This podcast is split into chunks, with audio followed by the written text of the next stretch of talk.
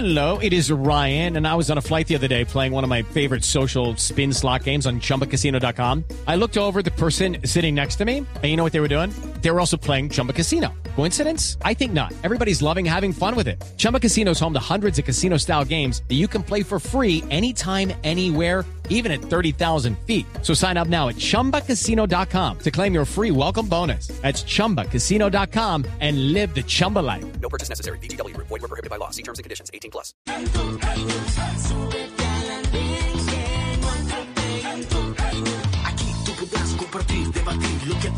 Nos pueda interesar. Son muchas voces unidas en una. ¿Quién te viene a callar?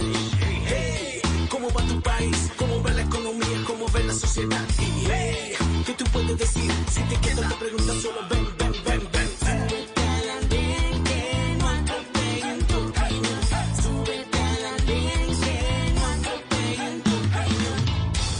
Hola a todos, bienvenidos. Ya estamos en el andén de Blue Radio, como ustedes saben, para que no atropellen la opinión. Gracias por acompañarnos a través de Blue Radio, del Facebook de Blue Radio Colombia y a través de Noticias Caracol ahora en YouTube. Desde hace muchos años, lamentablemente, la muerte de nuestros jóvenes se ha vuelto paisaje en Colombia en la guerra de las drogas de Pablo Escobar, en el conflicto armado y más recientemente en las masacres de varias regiones del país que les hemos venido contando y documentando aquí en Blue Radio. Los muertos han sido puestos por menores de 28 años, que es la edad, digamos, de hasta donde están estipulados los jóvenes por ley. Sin embargo, lo que vivimos la semana pasada en Bogotá trasciende todo eso porque es el Estado, a través de la policía, el que está acusado de por lo menos 13 muertes y nada más y nada menos que aquí en la capital, en Bogotá. Hechos como este, que en el que los videos muestran eh, una locura colectiva por parte de la policía, pero también por parte de algunos vándalos que dejaron entre el 9 y el 11 de septiembre en Bogotá 495 personas heridas, 294 civiles y 165 policías.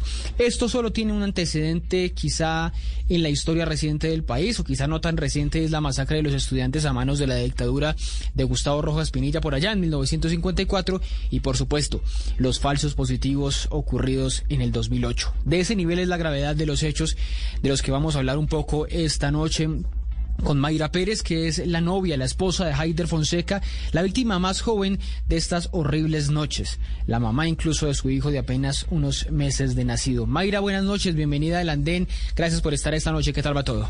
Hola, buenas noches, mi nombre es Mayra Páez y pues como acabas de comentar, soy la acompañada, acompañante sentimental pues de Haider Fonseca, quien tan solo tenía 17 años de edad y quien deja un bebé de 7 meses. Siete meses, sí. ¿Cómo se llama el bebé? Samuel David. Samuel, Samuel David, pues a ustedes, eh, antes que, que nada, eh, mis condolencias por estos eh, difíciles momentos y pues quisiera preguntarle justamente, Mayra, por esa situación de ese día, por lo que pasó, ¿por qué usted cree que fue la policía eh, la responsable de, de lo ocurrido con, con Haider? Es muy evidente sencillamente porque hay videos, porque de ese lado no habían civiles. Del lado de donde vienen los disparos se encontraba solamente la Policía Nacional. Sí. Entonces se ve clarísimo cuando él se cubre con una puerta, porque ellos ya se iban a ir, ellos cogen como si se fueran a bajar para la autopista y todos pues ya salen como que no, ya no va a haber nada más. Pero vienen en moto, se vienen como en manada, por decirlo así, y empiezan a disparar a la loca. A él le, le dan cuatro tiros, a él lo acribillaron. Sí. Mayra, y esa, eso de, de la puerta que lo, que, que lo había escuchado, había escuchado algo de esa versión, ¿cómo es eso? ¿Él toma una puerta de dónde? ¿Cómo se cubre de, de los disparos según les han contado a ustedes y según han visto en los videos? La verdad, no tengo ni la menor idea de dónde sale esa puerta. Solo sé que él intenta cubrirse con esa puerta y retroceder tan pronto empiezan a disparar, pero ya es muy tarde porque eh, fueron cuatro impactos de bala, los cuales le impiden, pues, eh, retirarse del lugar. Mayra, ¿y qué hacía Haider allá? Usted habló con él más temprano ese día de ese miércoles 9 de septiembre, el que le dice que iba a ir a, a las manifestaciones o él estaba pasando por allí. ¿Qué, qué pasó horas antes de que, de que él terminara allí en, medio de este fuego por parte de, de la policía? Claro que sí, o sea, él sale alrededor de las 6 y 53 de la casa, Sí. me dice, no me demoro, voy a dar una vuelta, a ver cómo, cómo, qué hago, y llegó a las 8. Bueno, eh, él fue y sí, él salió a protestar, obviamente estaba exigiendo sus derechos. En los videos se ve, él no lanza piedras, él está cubriéndose solo con una puerta. Y pues creo que todos tenemos derecho a exigir nuestros derechos, todos tenemos derecho a la libre expresión. Y ese es uno de los derechos que a él le fueron vulnerados, aparte del derecho a vivir, el derecho a la libre expresión. Y a nosotros como familia nos vulneran el derecho a una familia feliz, a un hogar. Porque él no deja solo a una esposa, a una madre, a unos hermanos, él deja a un hijo. Él apenas empezaba a vivir, eh, le vulneran muchísimos derechos por no ser mayor de edad eh, no podía conseguir un trabajo estable. Él trabajaba como domiciliario en un asadero, trabajaba esporádicamente los fines de semana. Hace alrededor de un mes había quedado sin empleo y su último trabajo era eh, pintar eh, el primer piso de donde mi abuelita. Así era como él buscaba pues, la forma de conseguir los pañales de su hijo. Entonces sí, él fue a protestar. En los videos se ve que él está en la protesta pero en ninguno de los videos se ve que lance piedras. Mayra, ¿y por qué eh, la protesta? Yo entiendo eh, la situación de muchas personas que salieron a protestar esos, esos dos días, eh, que han salido a protestar incluso en el paro, en el paro nacional del año pasado. ¿Cuál era el sentimiento de él para, para salir a protestar? ¿Específicamente por lo que pasó con Javier o en general por toda la situación, por lo que usted me describe, esa falta de oportunidades, esa, esa negativa que le dieran trabajo? ¿Cuál era la razón de protesta de, de Haider Fonseca? En realidad yo no pude ir por mi niño, porque pues yo dije, no, ¿quién se queda con él?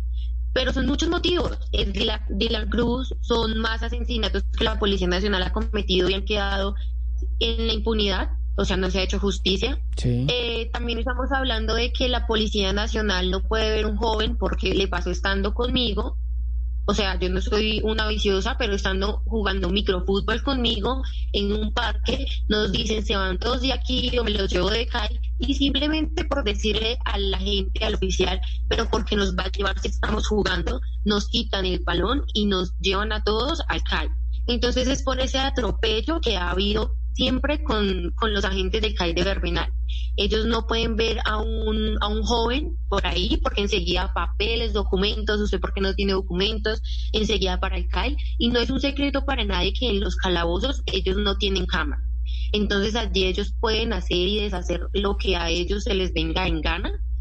o sea, a los jóvenes allí los les pegan, les hacen. Entonces eh, no es un secreto para nadie que muchos estaban protestando por las muertes que ellos mismos han causado, que la Policía Nacional ha causado, y por todo el atropellamiento que han sufrido no solo jóvenes, sino adultos mayores. Lo vemos en los casos de los vendedores ambulantes. Sí. No, no quedan satisfechos con quitarle sus, eh, su mercancía, sino que tienen que golpear a estos adultos mayores. Entonces es triste ver cómo ellos salieron a protestar por sus derechos, por no más injusticia, y lo único que recibieron fue más eh, impacto sobre esto, o sea, más muertes, más heridos y más dolor para muchas más familias. ¿Cómo fue esa noche, Mayra, para usted? Eh, ¿A qué hora se da cuenta que, le dispararon a Haider?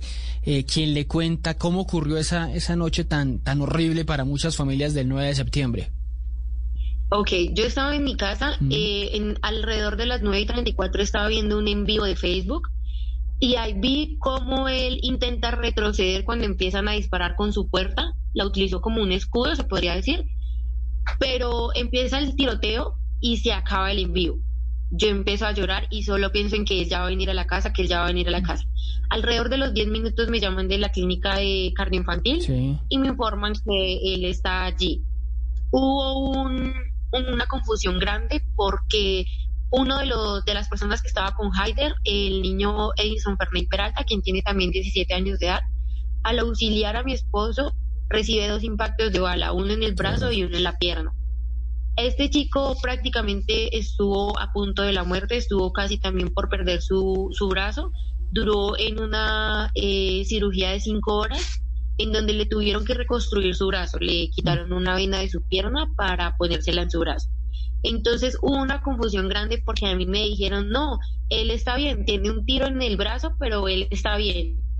Cuando llego al hospital me dicen, llevamos, eh, ya vamos para prácticamente una hora de reanimación y él no responde. No puede ser. Fue muy duro para mí porque nunca me imaginé estar en ese lugar, nunca, o sea, sí veía por noticias estos, eh, o sea, estos no, no tienen otra palabra, estos desgraciados, estas personas que supuestamente vienen a, a cuidarnos, a estar pendientes de proteger nuestras vidas, son quienes acaban con las vidas de nuestros jóvenes. Entonces fue muy duro porque en mi mente no podía entender, yo no, en esos momentos no podía entender cómo él murió de esa manera, eh, acribillado por parte de la Policía Nacional. Fue muy duro estar llorando dentro del hospital y que los policías se burlaran de nosotros, se hicieran los cojos y se rieran sin, sin ningún dolor ajeno. Entonces fue muy traumante para mí no solo verlo tirado en una camilla sin que él me respondiera, verlo frío, hablarle y que ni siquiera se moviera, fue muy durísimo. O sea, creo que fue el momento más duro y difícil de mi vida, porque pues no fue solamente un dolor como mujer. O sea, es un dolor de madre, un dolor de no saber cómo decirle a tu hijo cuando crezca, mi amor, aprende a perdonar. Eh, la Policía Nacional está para salvar y cuidar tu vida, para que tú estés seguro pero fueron quienes asesinaron a tu padre. Entonces, la verdad es que para mí ha sido, esto ha sido muy, muy duro. Sí, impresionante todo eso, todo eso que me cuenta Mayra, porque es, es testimonio de lo que pudo ver de, eh, casi que en vivo la, la muerte de, de, de, Haider ahí por, por Facebook Live, como me estaba contando, casi que en el momento en que se produce el disparo, que me, me parece impresionante, y, y lo de los policías, que me parece también muy, muy fuerte. ¿Por qué dice que se estaban burlando? O sea, ¿quién estaba eh, en el hospital, los policías llegan hasta el hospital, ahí es donde usted los ve que dice que se estaban burlando. Sí, señor, dentro del hospital habían eh, más oficiales sentados, eh, digamos lo que en la sala de esperas, y ellos solo se burlaban, o sea, veían que nosotros llorábamos, que el doctor me decía tiene que ser fuerte, él se nos fue, hicimos todo lo posible para que él estuviera aquí con nosotros, pero no hemos logrado que, o sea, no logramos que él despertara ni reaccionara, le hicimos transfusión de sangre, pero fue imposible. Llegó con signos muy débiles. Mm. A lo que el doctor dice esto, ellos se paran y se hacen los cojos, porque ellos caminaban bien durante un tiempo anteriormente, caminaban súper bien. De ahí se hacen los cojos y empiezan a reírse y nos miraban. Entonces fue, fue algo como muy impactante para nosotros como familia haber, haber estado en ese momento no haber recibido ni siquiera un lo sentimos o un, o sea, ni siquiera una mirada de tristeza, sino fue una burla total contra nosotros y contra la muerte de él. ¿Y ustedes qué le decían? ¿Qué les decían a estos policías? La verdad nada, lamentablemente, o sea, o a favor de nosotros, eh, no, ¿para qué, ¿para qué decirles algo? O sea, Dios, Dios es justo y sé que acá se va a hacer justicia porque es que ellos fueron quienes mataron a mi esposo, quienes mataron a muchas más personas entonces, ¿para qué pelear con los ignorantes? Porque para mí eso es ignorancia. Para mí ellos no tienen educación. Porque sí, yo no, tal vez, o sea, no conozca cómo los educan a ellos, pero yo tengo mi bachillerato y en el colegio me enseñaron a tener empatía, a, tener muchísimos valores que veo que les falta a la Policía Nacional. Uno de estos es em, demostrar arrepentimiento. A ellos no se les caía nada con decir lo sentimos, no se les cae nada. No sé si ustedes vieron la entrevista que hubo en la Plaza de Bolívar, en la cual ni siquiera estuvo presente el presidente. Luego sale eh, uno de los representantes de la Policía Nacional a decir que ellos son analistas, o sea, ellos son súper analistas y ellos eh, pueden tomar la decisión de matar o no matar a una persona, porque eso fue lo que yo entendí con lo que ellos dijeron. O sea, ellos dicen, nosotros eh, portamos armas y podemos disparar en cualquier momento. Nadie nos da la orden. Entonces, creo que aquí hay que mm, cambiar muchísimo esas leyes, esas normas para ellos, porque no me parece justo, la verdad. Mayra, ¿usted qué siente por esos policías, los que vio ese día, eh, el policía o los policías que dispararon contra Haider, y qué siente en general por la institución como tal, por la Policía Nacional? ¿Qué pensamiento tiene sobre, sobre todos ellos? La verdad, muchísimo, porque en mi colegio me enseñaron, si tú te peleas con el uniforme de tu institución, no van a hablar de ti, no van a decir Mayra Páez eh, es una peleonera, no, van a decir el Aquileo Parra está peleando. Entonces, eh, sí, entiendo que no, no son todos los policías quienes cometieron este acto, pero no son tres manzanas podridas tampoco. En muchos videos se ve una cantidad de policías alarmantes que cogen a golpes a las personas simplemente por grabar, por ir caminando. Entonces, ¿qué siento? Tristeza, tristeza, tristeza, tristeza. Rabia, mucha rabia porque ellos no tenían el derecho de quitarle la vida no solo a mi esposo, sino a nadie. O sea, ellos no tienen, no son los dueños de la vida, son quienes protegen la vida del ser humano. Entonces siento mucha tristeza, mucha rabia, mucho dolor. Y, y más que eso siento como lástima. Lástima porque pienso que, que ellos no llegan a imaginarse el dolor que causan en las demás familias. Sí. Y pienso que ellos no tienen corazón. La verdad es que si tienen familia, no sé ni siquiera, no, o sea, no sé por qué la tienen si ellos no se imaginan el dolor que uno siente al perder a un ser querido y al perderlo de esta forma. Entonces pienso que ellos ni siquiera piensan en sus familiares. Porque pues yo soy muy creyente de ellos y sé que ellos van a sufrir demasiado y, y Dios les hará pagar esto. Entonces siento tristeza no solo por ellos, sino por su familia, porque igual eh, es muy doloroso ver cómo un familiar tuyo, eh, un amigo cercano pierde la vida de esta forma. Y no solo un amigo, porque yo no conocía a Dylan Cruz, porque yo no conocía Sí. al abogado, porque yo no conocía a muchas de estas personas, pero realmente sí me duele cómo murieron.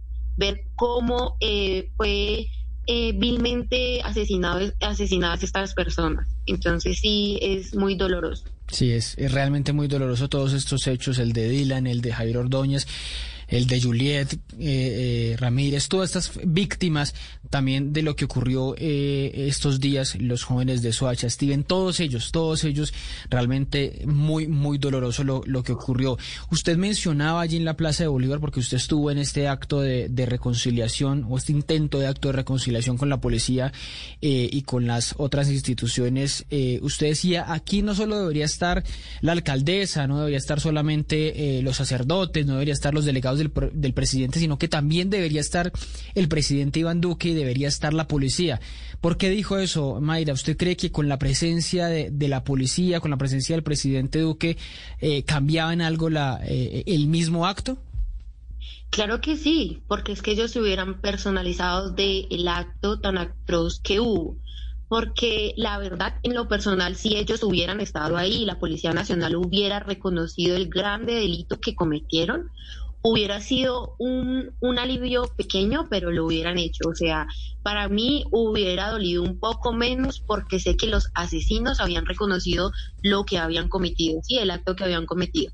¿Por qué? Porque la alcaldesa no puede hacer nada, ella solamente puede aconsejar a la Policía Nacional de no usar armas, pero ella no tiene eh, como el, el poder de ordenarles. Entonces le agradecí mucho a ella porque es algo muy lindo que está haciendo por nosotros, es la única que se puso el la mano en el corazón y se personalizó el tema. Ella estuvo ahí, cosa que no hizo el presidente, cosa que no hizo la Policía Nacional. La Policía Nacional al menos hubiera hecho presencia y hubiera dicho, o sea, es que me imagino, al menos que hubiera dicho, aún estamos en investigación, pero lamentamos los hechos sucedidos, al menos, pero ni siquiera hicieron acto de presencia. Sí, sí, es- Entonces, si ellos hubieran estado, la verdad hubiera sido un alivio pequeño para todas las familias ver que el asesino se hubiese arrepentido. ¿Pero usted estos días ha hablado con el presidente Duque? Sí, él me llamó eh, el sábado, si no estoy mal. ¿Y qué le dijo? Pues que iba a hacer justicia, que iba a apoyarnos, pero igual, eh, como yo le dije a él, espero que esto no se quede así, Mm.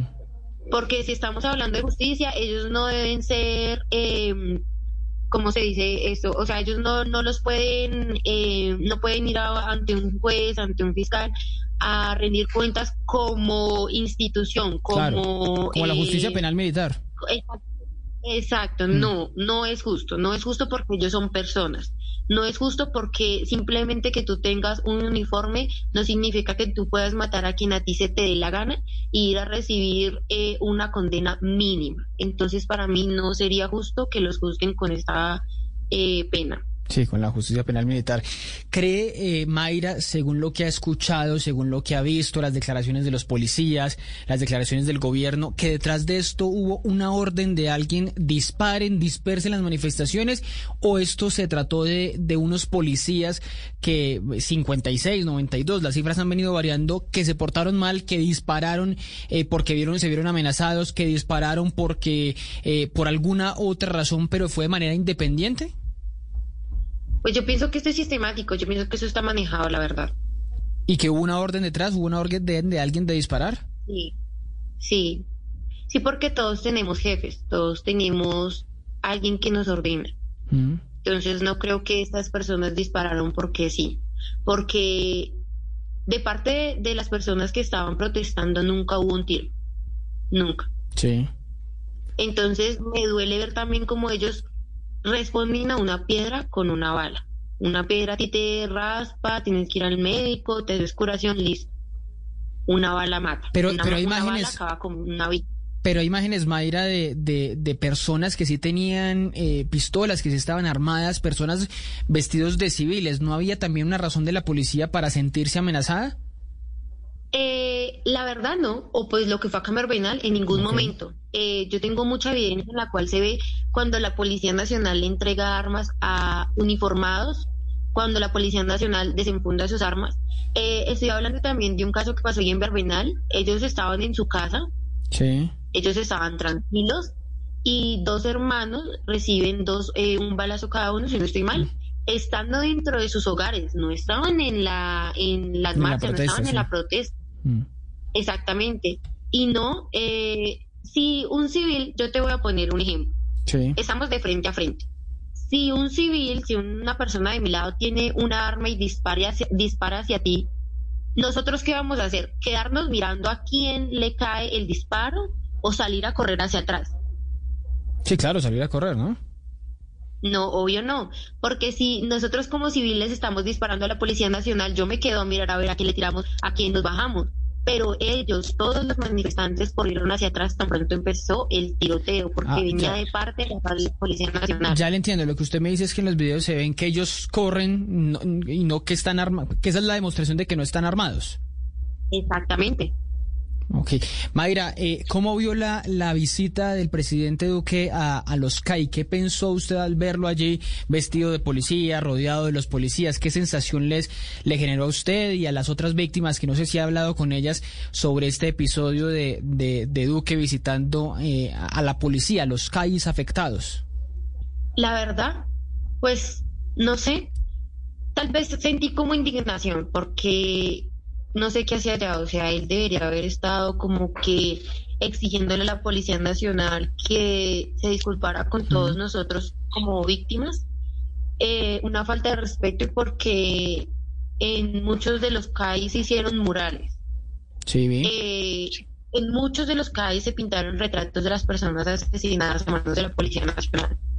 Y que ellos llegaran a pintar, a tapar lo que el arte, porque es un arte, el arte que estas personas habían hecho, la verdad me pareció una falta de respeto gravísima. Sí. Mayra, y, y sobre la afectación que hubo a los CAI, sobre los daños, los, las quemas, el, la el rompimiento de vidrios, todo eso, ¿qué piensa usted? ¿Qué, qué sensación le da con las, con, o con lo que entiendo está sintiendo usted por la policía por estos días, con esa tristeza, esa decepción, quizás esa rabia? ¿Cómo ve esas, imágenes de los CAIs rotos por, por, por parte de la ciudadanía, de muchos ciudadanos, de muchos vándalos también? La verdad a mí no me duele porque es que estamos hablando de algo material, no estamos hablando de que el CAI sentía, el CAI se murió, no. Estamos hablando de algo material, algo que paga cada colombiano con sus impuestos. Eh, la vida de mi esposo, la vida de todas las víctimas no la va a pagar los impuestos de cada colombiano. Un CAI, un- una estación del Transmilenio, simplemente se arregla con cada impuesto que a cada colombiano le cobran. Entonces, la verdad es que no siento ni tristeza ni lástima por eso. Pero eso no es alimentar un poco la violencia, Mayra, de decir así sea una violencia contra la persona. Yo entiendo y, y estoy con usted que es mucho más grave matar a una persona, eh, acabar una vida que acabar eh, un, un edificio. Pero no es violencia, no son violencia las dos cosas. Pues sí, pero tú qué haces cuando tratas de hablar y no eres escuchado, cuando a ti te agredieron, cuando a ti te vulneraron muchísimos derechos, cuando a ti te llevaban de CAI sin tener ninguna cosa en tus bolsillos, simplemente por estar jugando, cuando a ti te dicen nos vamos de PJ porque usted es menor de edad, no tiene la, la tarjeta de identidad, no tiene ningún documento y te botan por el camino bien lejos, sin zapatos y tienes que venirte descalzo desde por allá, quién sabe de dónde. Entonces, creo que las personas, los seres humanos, llegamos hasta un límite. Creo que todos estamos cansados. Creo que las marchas que antiguamente se hacían, en las cuales no salían heridos, en las cuales habían pancartas, en las cuales solo se hablaba, en las cuales eh, también eh, la Policía Nacional, lo que es el SMAC, su única solución para que la gente se amedrentara y se fuera era lanzar papas, bombas y esas cosas de gas lacrimógeno. Entonces es eso, es ver que ni aún así en una marcha pacífica ellos respetan. Mm. Mayra, eh, pues eh, como le decía, la, acompaño a usted, a su familia en estos difíciles momentos. Eh, solo, solo una pregunta final porque ha llegado mucho, mucho ruido de esto por estos días por cuenta de lo que sucedió. ¿Usted sabe eh, si, si su esposo, su novio Haider, eh, podía ser parte de alguna de estas células del ELN, de las disidencias de las FARC, o que alguna actuación suya, algún mensaje pudiera ser interpretado como que eso, como que hacía parte de estas organizaciones que dice la policía fueron las que estuvieron detrás de los disturbios eh, y manifestaciones de, de hace unas semanas? Pues es que obviamente van a decir eso. ¿Por qué? Porque a ellos no les conviene que la gente se entere que fueron unos asesinos de unos jóvenes sanos, de unos jóvenes que estaban empezando su vida. Entonces, ¿qué pienso sobre eso? Que tenemos que limpiar el nombre de cada una de estas personas. Sí. Porque, no sé, yo pienso de esta forma, si ellos hubieran sido parte del ELN tendrían plata. A veces nosotros no teníamos ni un pañal para nuestro hijo. Entonces, en dónde está el dinero que, que, debería tener una de esas personas. Si mi esposo hubiera sido un vándalo, ¿por qué no lanzó piedras? ¿Por qué no tenía una, una arma? Porque en todos los videos se ve que él ni siquiera lanzó una piedra, que él no sacó un arma, que él ni siquiera tenía un puñal? Si él hubiera sido parte del ELN, como persona inteligente, yo supondría que tendría un arma, que tendría piedras, que tendría con qué defenderse, que mm. tendría hasta un chaleco antibalas, porque una persona le, no se expone así como así, porque además solo hay muertos. Solo fue, sí, y, de, y de allí de Bermenal.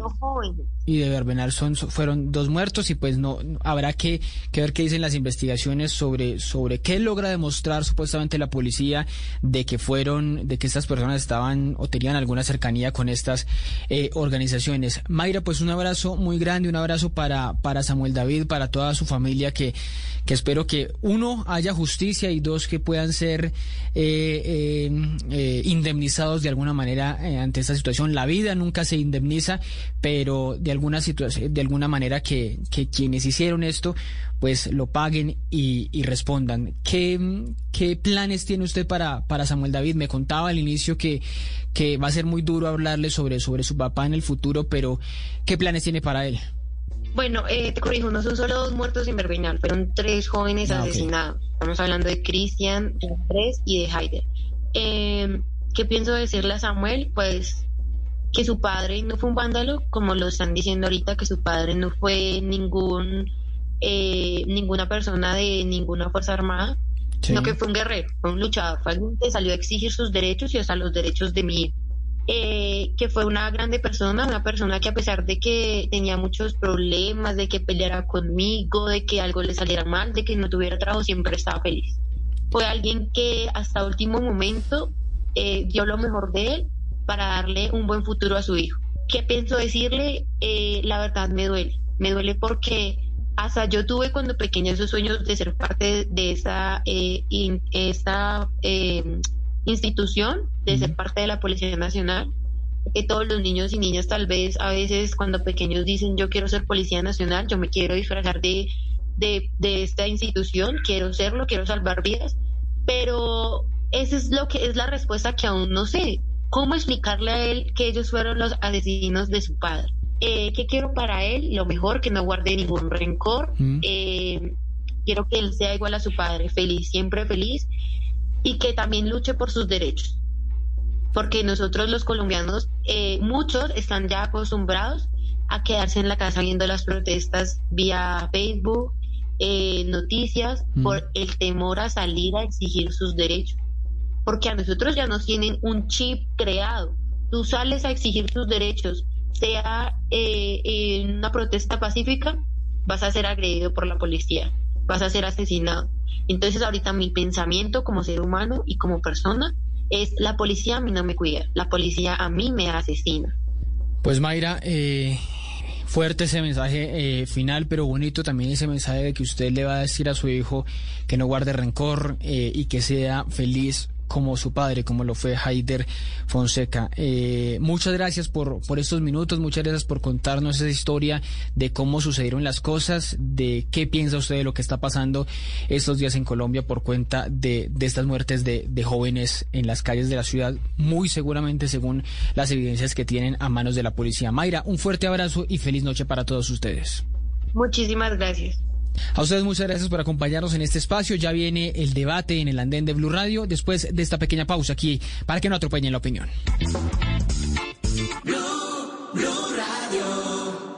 El regreso del fútbol viene en tres deliciosos sabores. Sabor Carlos Alberto Morales. Una buena pelota filtrada por la derecha. Sabor Pepe Garzón. América ya sueña con esta estrella 14. Sabor Tito Puchetti. Jugada por la banda. No te pierdas ni un partido del regreso del fútbol. Este domingo, América Bucaramanga, Junior Águilas. Estamos de regreso y lo vamos a disfrutar. El fútbol en Blue Radio, BlueRadio.com y la aplicación de Blue Radio.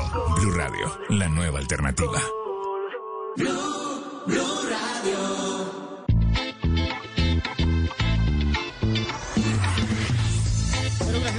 Por acompañarnos. Seguimos en el andén de Blue Radio, como ustedes saben, para que no atropellen la opinión. Ahora con el debate. La pregunta que les hacemos a todos ustedes, si Colombia debe seguir adelante o no con el fracking. Ahora con los pilotos de esta eh, extracción de petróleo eh, de yacimientos no convencionales. Y para eso ya los ven ustedes allí. Nos acompañan Felipe Cuadros, Liliana Castañeda y Sergio Mosquera para hablar unos minutos justamente de cuáles son esos argumentos que debe empezar para seguir o no adelante con esta modalidad. Y empiezo saludando a Felipe.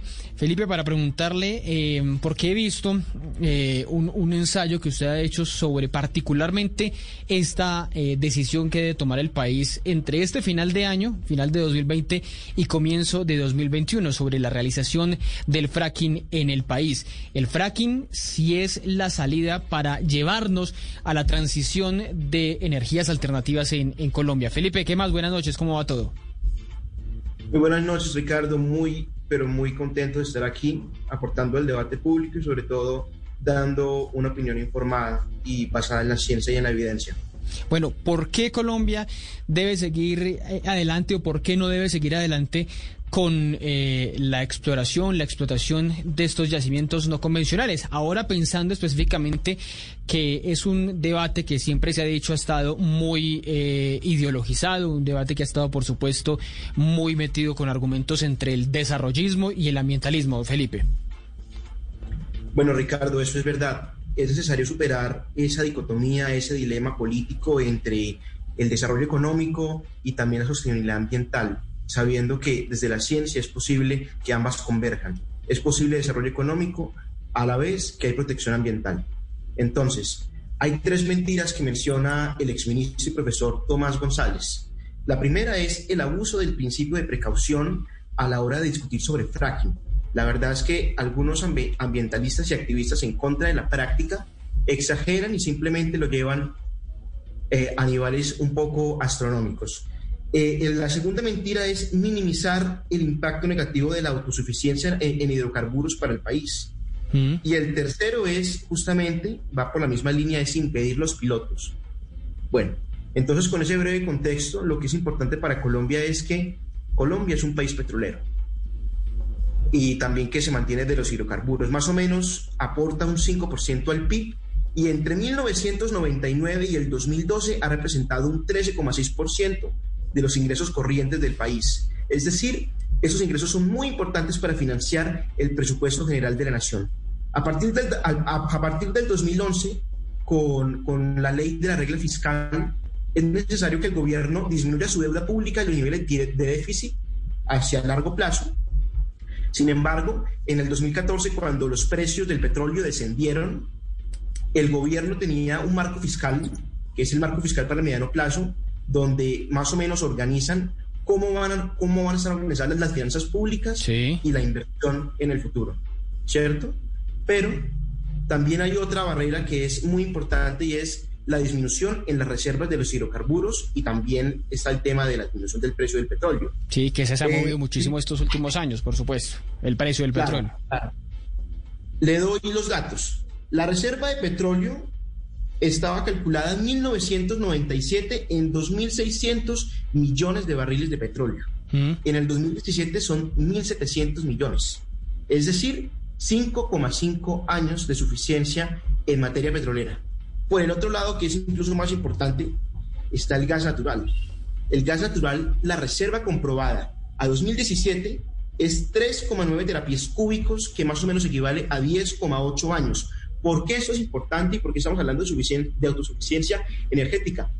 Porque la actividad económica y la economía del país depende de la matriz energética, depende de la electricidad, depende de que la industria tenga el gas, por ejemplo, para producir y generar bienes y servicios. ¿sí? Eso es vital, Sí. vital conocerlo en este debate público.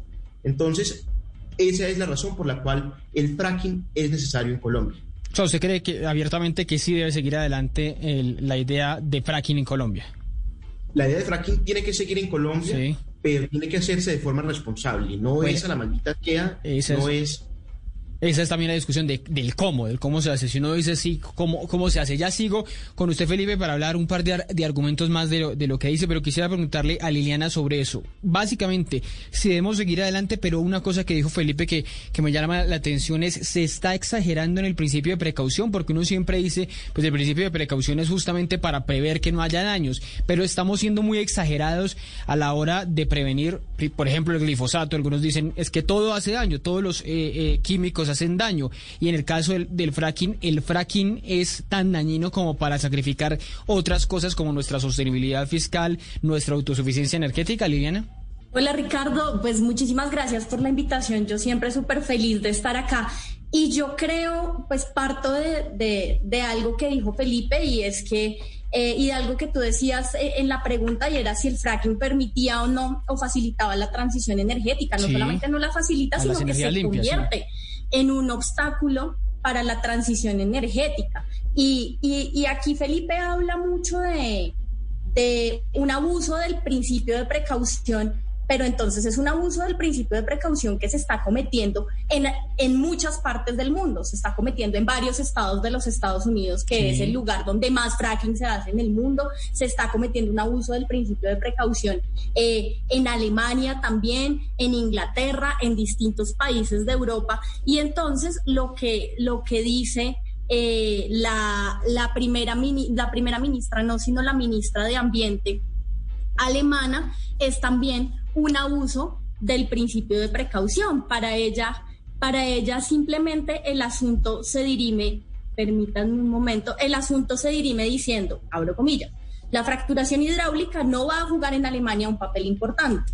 Hemos conseguido hacer leyes que están de acuerdo con la voluntad de los ciudadanos y dice, la protección de nuestras aguas potables y de nuestro paisaje natural Sí. está por encima de los intereses económicos. Y de eso se trata el principio de precaución, de conjugar, más bien, de conjurar un daño ambiental que puede de ser acuerdo. irreversible y que está acompañado de una duda científica razonable, duda científica razonable que existe a partir de estudios de universidades europeas, norteamericanas, mexicanas, incluso eh, dudas razonables que han planteado la que han planteado la comisión de expertos convocada y que rindió el año pasado informe eh, sobre la viabilidad o no de hacer fracking aquí en Colombia.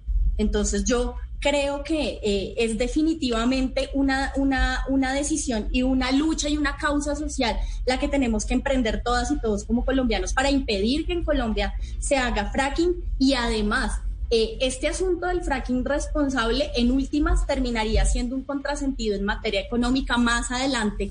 Podríamos, eh, eh, seguramente entraremos en ese debate porque no solamente estamos hablando de riesgos ambientales, de riesgos a la salud, sino de que el fracking es un pésimo negocio para Colombia de todos modos. Es un pésimo negocio en el que Colombia ya se metió. profundizando el pésimo camino también de tener una economía adicta al sector primario. Bueno, le quiero preguntar ahora, eh, eh, eh, Liliana, sobre por qué cree que es un obstáculo para la transición energética. Si quiere, deme, una respuesta pequeña, porque se dice que con esos recursos que puede abrirnos el fracking en estos años, pues nos puede llevar a que pensemos e invirtamos en, economía, en energías limpias, por ejemplo. ¿No es esa una opción? Pues aquí ha habido, eso, eso digamos, podría ser una opción y creo aunque francamente creo que no lo es, digamos, en, partiendo de la buena fe también un poco de, del gobierno nacional, podría ser si estuviera acompañado de un régimen tributario que pudiera facilitar esa transición energética, cosa que hoy no sucede. O sea, desde 2012 existían unas gabelas tributarias, unas exenciones en 40% de regalías, para, para, para, eh, para los proyectos y para la explotación que usaba la técnica de fracking. Lo que quiso hacer el gobierno colombiano eh, hace unas semanas fue precisamente meter en, en, la ley de regalías, en un proyecto de ley de regalías, un NICO que extendiera esa Mantener eso, exacto, sí. Exactamente. Entonces, lo que se quiere mantener acá no es una alternativa para eh, para profundizar o para facilitar la transición energética, sino lo que se defiende es un régimen de privilegios para las multinacionales y para quienes explotan petróleo, que más que digamos el, tema, que más que el tema de la explotación, lo que están profundizando es un régimen de especulación que tiene un dólar ducto sacando recursos del país todo el tiempo.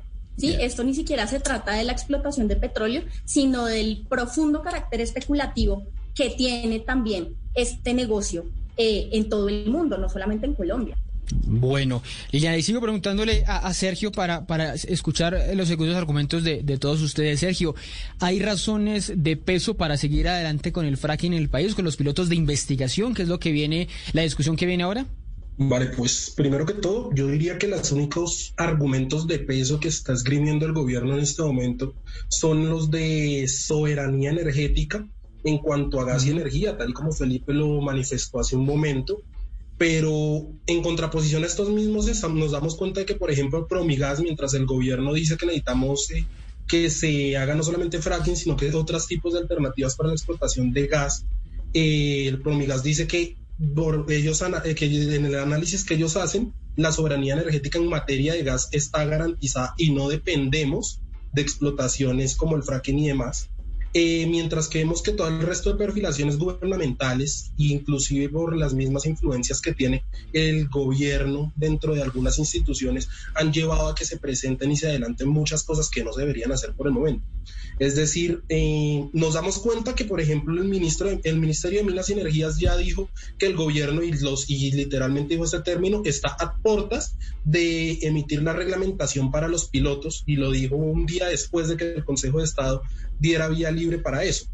No obstante, eh, la Agencia Nacional de Hidrocarburos ya había abierto convocatoria para las empresas que estuviesen interesadas en presentarse a realizar proyectos pilotos para esto sin haber una reglamentación. Es decir, nos estamos dando cuenta de que el gobierno, aún sin tener la reglamentación y aún sin tener el apoyo de las mayorías, ni siquiera en Congreso, ni siquiera de las comunidades, comunidades ya están adelantando todos los trámites para hacer eso. Pero, pero Sergio, cuando uno llega y, termina hablando... no, le preguntaba a Sergio, cuando uno termina pensando en el fracking... Yo considero que definitivamente no debería ser...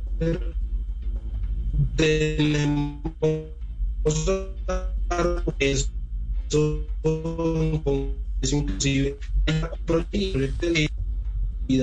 en cuanto a los territorios en los que sabemos que se va a terminar realizando el fracking, que son territorios ocupados en este momento por comunidades vulnerables y que a la larga va a terminar pasando lo mismo que ha pasado con la explotación de hidrocarburos hasta la fecha, que llegan, se hace un boom de la explotación en ese momento, las comunidades tienen un cierto rango de privilegio en ese momento, pero una vez vista la explotación una vez en comunidades que además de eso tienen un sistema de suelos y de riego de los suelos terriblemente y precarizado en donde ya no se puede ni siquiera garantizar el mínimo vital para muchas personas.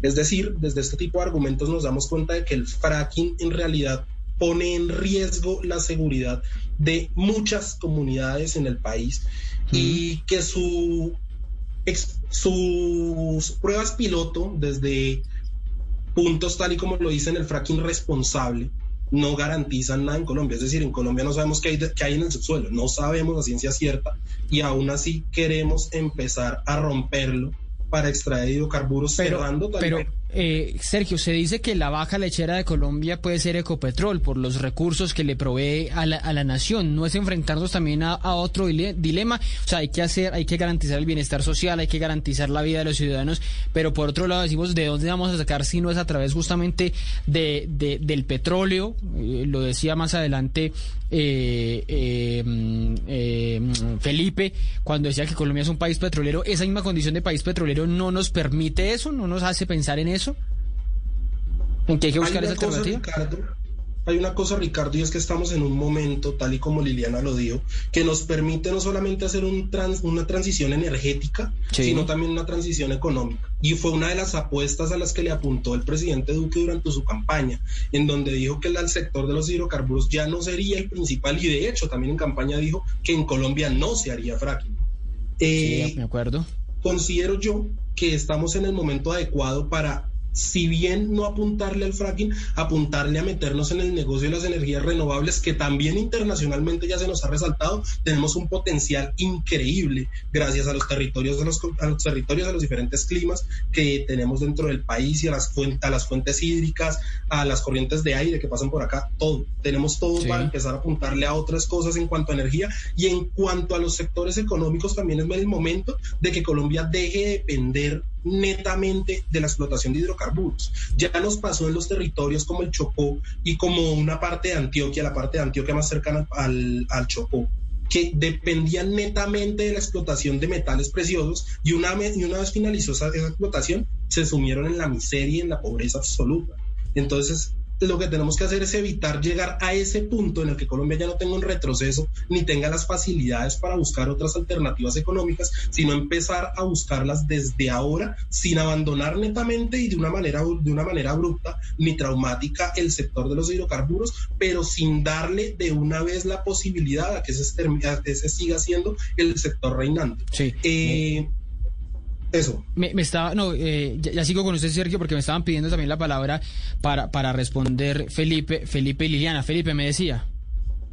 Eh, sí, Ricardo, la verdad es que me sorprende que, que ambos panelistas eh, estén diciendo mentiras en público.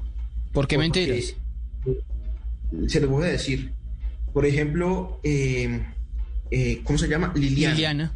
Liliana mencionó la experiencia internacional de Inglaterra. En Inglaterra el fracking se está aplicando. Mencionaba el caso de Alemania. Hay dos conclusiones a las que se pueden llegar en cuanto a la experiencia internacional. Si quieres, se las menciono. La primera es que los, es- que los países y estados con, con, relativa, con relativa, digámoslo así, producción y presencia de la industria, Mm. eh, eh, perdón, sin importancia relativa de la industria, se han inclinado más por las consideraciones políticas que las científicas y las, y las, y las, y las de la evidencia, claro. Entonces, países como Alemania, Francia, incluso los estados de Nueva York y Maryland, no se han decantado porque realmente no lo necesitan. Los países que tienen, que tienen una presencia importante de la industria en las decisiones, pues se han inclinado más por dar cabida a la ciencia, a la tecnología, para mitigar los riesgos y las afectaciones a la salud y al medio ambiente. Le doy varios ejemplos, y los menciona incluso el informe de- de- del panel de expertos. Australia Occidental, California, Colorado, Inglaterra, Pensilvania, el territorio del norte, Queensland, Pero, pero usted cree que como estamos acá le estamos dando que más fuerza a los, a los argumentos eh, políticos, ¿no son también argumentos eh, ambientales? le estamos dando más fuerza a la, a la narrativa y al, y al dramatismo, porque los daños ambientales no son realmente tan considerables como ellos los es- realmente lo- los están pintando. Sí. sí existe un riesgo, pero el riesgo es mitigable desde la técnica y desde los informes que presenten las industrias interesadas. Entonces, Me gustaría también mencionar una cosa. Eh, Liliana mencionaba el privilegio de las empresas que exportan y que se quedan con, con, con la mayoría de recursos del país. Eso es falso. Le, la verdad es que le recomiendo revisar el sistema general de regalías. Y con respecto a lo especulativo, pues, o sea, los mercados per se, en esencia, son especulativos. Hay unos indicadores en donde se puede intentar ver cómo va a ser la, la demanda de la oferta, pero de especulativo nadie conoce el futuro, no, no, los economistas no, no son pitonizas. Y con respecto a lo que mencionaba Sergio de Promigas, donde, la, donde, donde el gas natural y la soberanía, la autosuficiencia e-, energética está garantizada, eso es falso. Dependen es de los yacimientos no convencionales también, ¿no? Sí, sí, claro.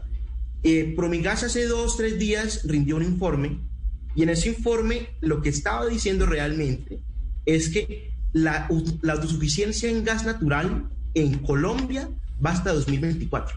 Pero, pero Felipe, pues, pero Felipe, no es pensar esto desde unos argumentos netamente económicos, pensándolo nosotros desde Bogotá, desde Cali, desde Medellín, desde Barranquilla, y no pensando en la gente que está en esas zonas donde se va a hacer el fracking, que les puedan contaminar el agua, que les puedan acabar las tierras donde cultivan. ¿No es pensar también un poco de lo macro y no pensar también en, en lo micro?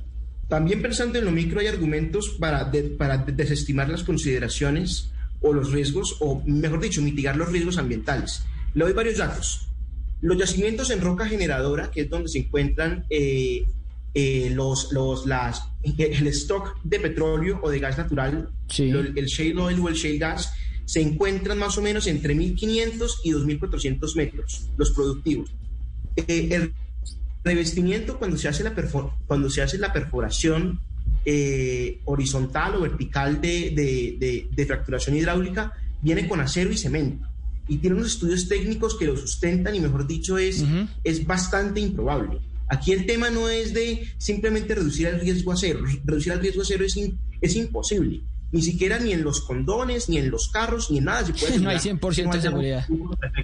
Bueno, no, que no hay 100%, de seguridad, y eso usted ni en los condones, ni en, ni en, el, ni en el carro más, más seguro del mundo. Sí, me, me quedan unos eh, minutos, sigo con Liliana y Sergio, que me estaban pidiendo cada uno una réplica para lo que usted había dicho, Felipe. Liliana.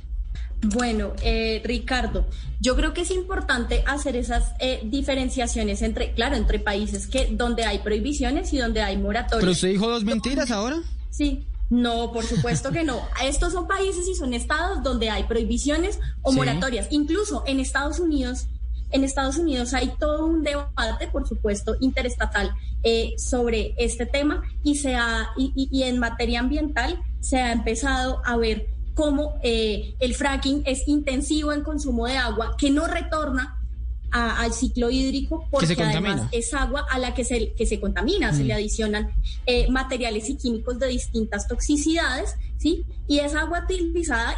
Step into the world of power, loyalty and luck. I'm gonna make him an offer he can't refuse. With family, cannolis and spins mean everything. Now, you wanna get mixed up in the family business. Introducing The Godfather at ChumbaCasino.com. Test your luck in the shadowy world of the Godfather slot. Someday, I will call upon you to do a service for me. Play the Godfather, now at Chumpacasino.com. Welcome to the family.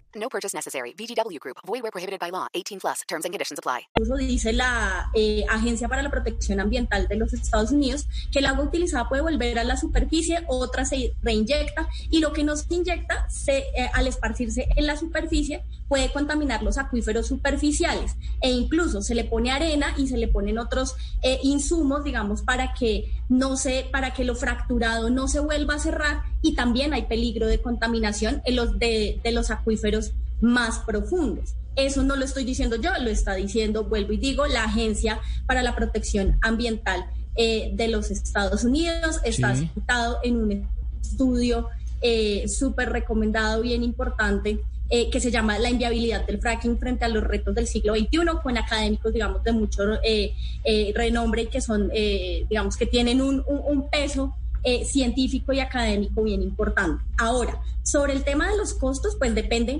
de cómo haga uno las cuentas eh, en el país. Y es que Colombia está acostumbrada un poco a hacer las cuentas de la lechera, ¿sí? De, de, cómo me va a traer tantos empleos por tantos años y me va a llegar tanto en regalías y hasta ahí se acabaron las cuentas eh, de, de- del boom, por ejemplo, del boom minero, cuando se quiso promocionar sí. la locomotora minera, pero es que esas cuentas no se hacen Pero es así. que, por ejemplo, eh, Liliana, algunos piden, por ejemplo, renta básica para el país, algunos piden que haya más eh, eh, gabelas o menos IVA, algunos piden, muchas cosas se piden, obviamente, para, para eh, tratar de eh, solventar, de tratar de ayudar a esta sociedad tan desigual que tenemos, pero eso cómo se va a hacer, cómo se puede hacer todo eso. Por supuesto. Si no es con, Eh, y, con y hay- digamos, el fracking, es una propuesta. Y hay de dónde en medio de esta crisis, pero, pero hay que decir también de dónde se saca y, y- y cómo es que el régimen fiscal, que es profundamente inequitativo, termina también eh, sirviendo para privilegiar un sistema también de desigualdades. Pero vuelvo al tema de cómo se hacen las cuentas y de las y un poco de la crítica Sí. que no solamente yo, sino, sino muchos sectores académicos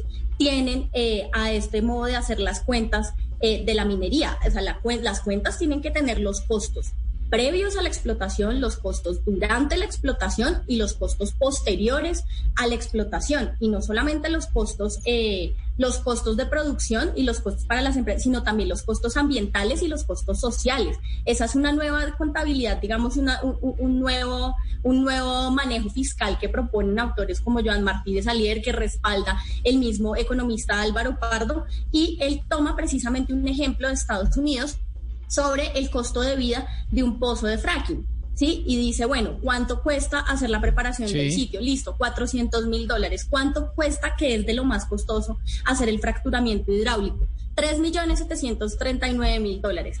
Pero, ¿cuánto cuesta tratar las aguas contaminadas? 24 millones y medio de dólares. Sí. Entonces, si hacemos ese fracking responsable del que habla Felipe y del que habla eh, el gobierno nacional también, entonces estaríamos hablando de una operación en la que el fracturamiento corresponde al 11.68% del costo, mientras que el tratamiento y la descontaminación de las aguas representa el 76.5% del O costo. sea, el, el, ¿sí? el- el Entonces, remedio o para las finanzas... responsable y o El remedio es peor que la enfermedad. costoso.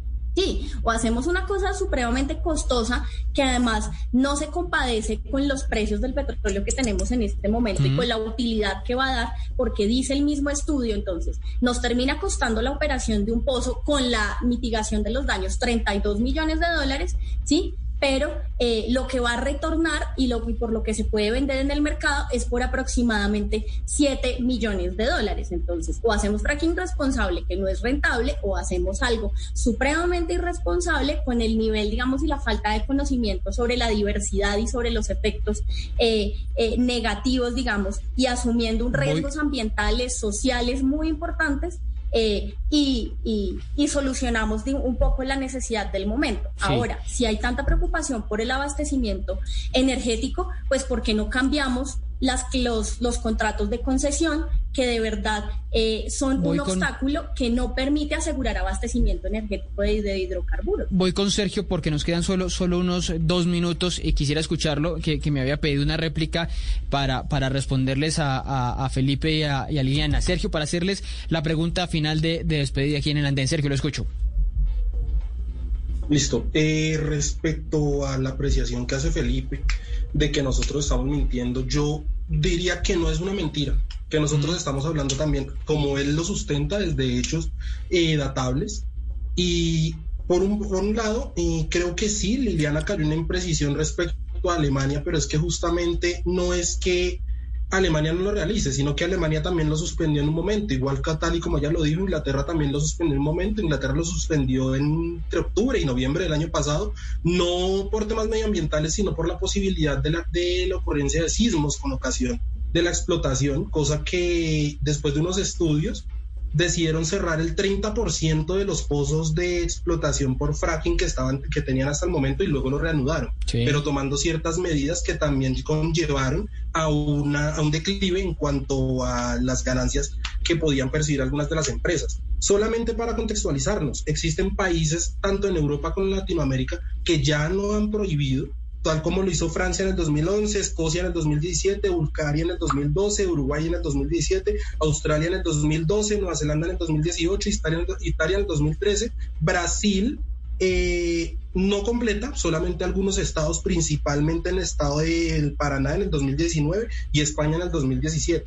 Y ahora yo quiero que hable un segundito, Ricardo, yo le preciso una última, una última cosa. Dígame. Sí, usted me dice que mentí en cuanto a que Promigas dijo que no estaba informe, sí. asegurada. Promigas dijo que sí se está, sí está asegurado y que ellos no y que en caso tal de que se necesite la compra del gas por eh, del gas extranjero en Colombia, ya Colombia cuenta con una gasificadora, Pero, inclusive pero el con yacimientos no convencionales, es que se garantizaría, ¿no? Dicen que en el momento tenemos hasta el 2000, que hay un, hay un desbalance allí, unos dicen que hasta el Sí. 2024, otros dicen que solamente que hasta ocho años, pero igualmente hay una cosa que sí hace que personas como Felipe se sientan muy seguras de que el fracking en cuanto a materia de gas se haga, y es que ellos dicen que aumentarían por 16 nuestras reservas, es decir, 133 años. Ah, sí, pero igualmente. Promigas dice que Colombia tiene la infraestructura necesaria para que en caso tal de que en ocho años no tengamos la autonomía eh, en cuanto en materia de gas, se pueda realizar una, exporta, una importación de gas y se tiene toda la estructura para disminuir los costos, los costos, no solamente por la gasificadora que ya se tiene, sino por la gasificadora que el gobierno ya está empezando a, construir en Buenaventura, si no estoy mal. Bueno, les dejo, les dejo la última pregunta. Solo respóndanme un sí o un no, eh, ca- cada uno para, para despedirme de este, de este debate del andén. Felipe, ¿debe haber sí o no consulta popular para decidir sobre el fracking? ¿Sí o no? No. No, definitivamente no. Bueno, es que la, la licencia social con el fracking. Liliana, ¿una, ¿una consulta popular para definir fracking en regiones o en todo el país? Definitivamente sí. ¿Y qué piensa eh, Sergio? ¿Consulta popular y hacemos campaña por el Sí. sí, no? Sí, ca- cam- Consulta popular sí en las regiones en donde se va a realizar. específicamente en las regiones. Pues eh, esto es un pequeño abrebocas porque les digo a todos ustedes que este tema volverá a tener mucha fuerza a final de este año y quizá a finales del otro cuando se consoliden los pilotos de investigación que se van a empezar a hacer de, fracking, que son los que hoy tiene autorizado de alguna manera el, el Consejo de Estado. A Felipe, a Liliana, a Sergio, muchas gracias por acompañarnos en esta, en esta noche del andén, en esta noche de debate. Ya, segui- ya segui- se- seguramente seguirá la discusión a través de redes sociales porque esto no termina, eh, por supuesto, acá con, con eh, la discusión del fracking. Felipe, Liliana, Sergio, muchas gracias. Nos escuchamos, nos vemos en una próxima. A ustedes también, muchas gracias por acompañarnos en esta noche del andén de Blue Radio para que no atropellen la opinión.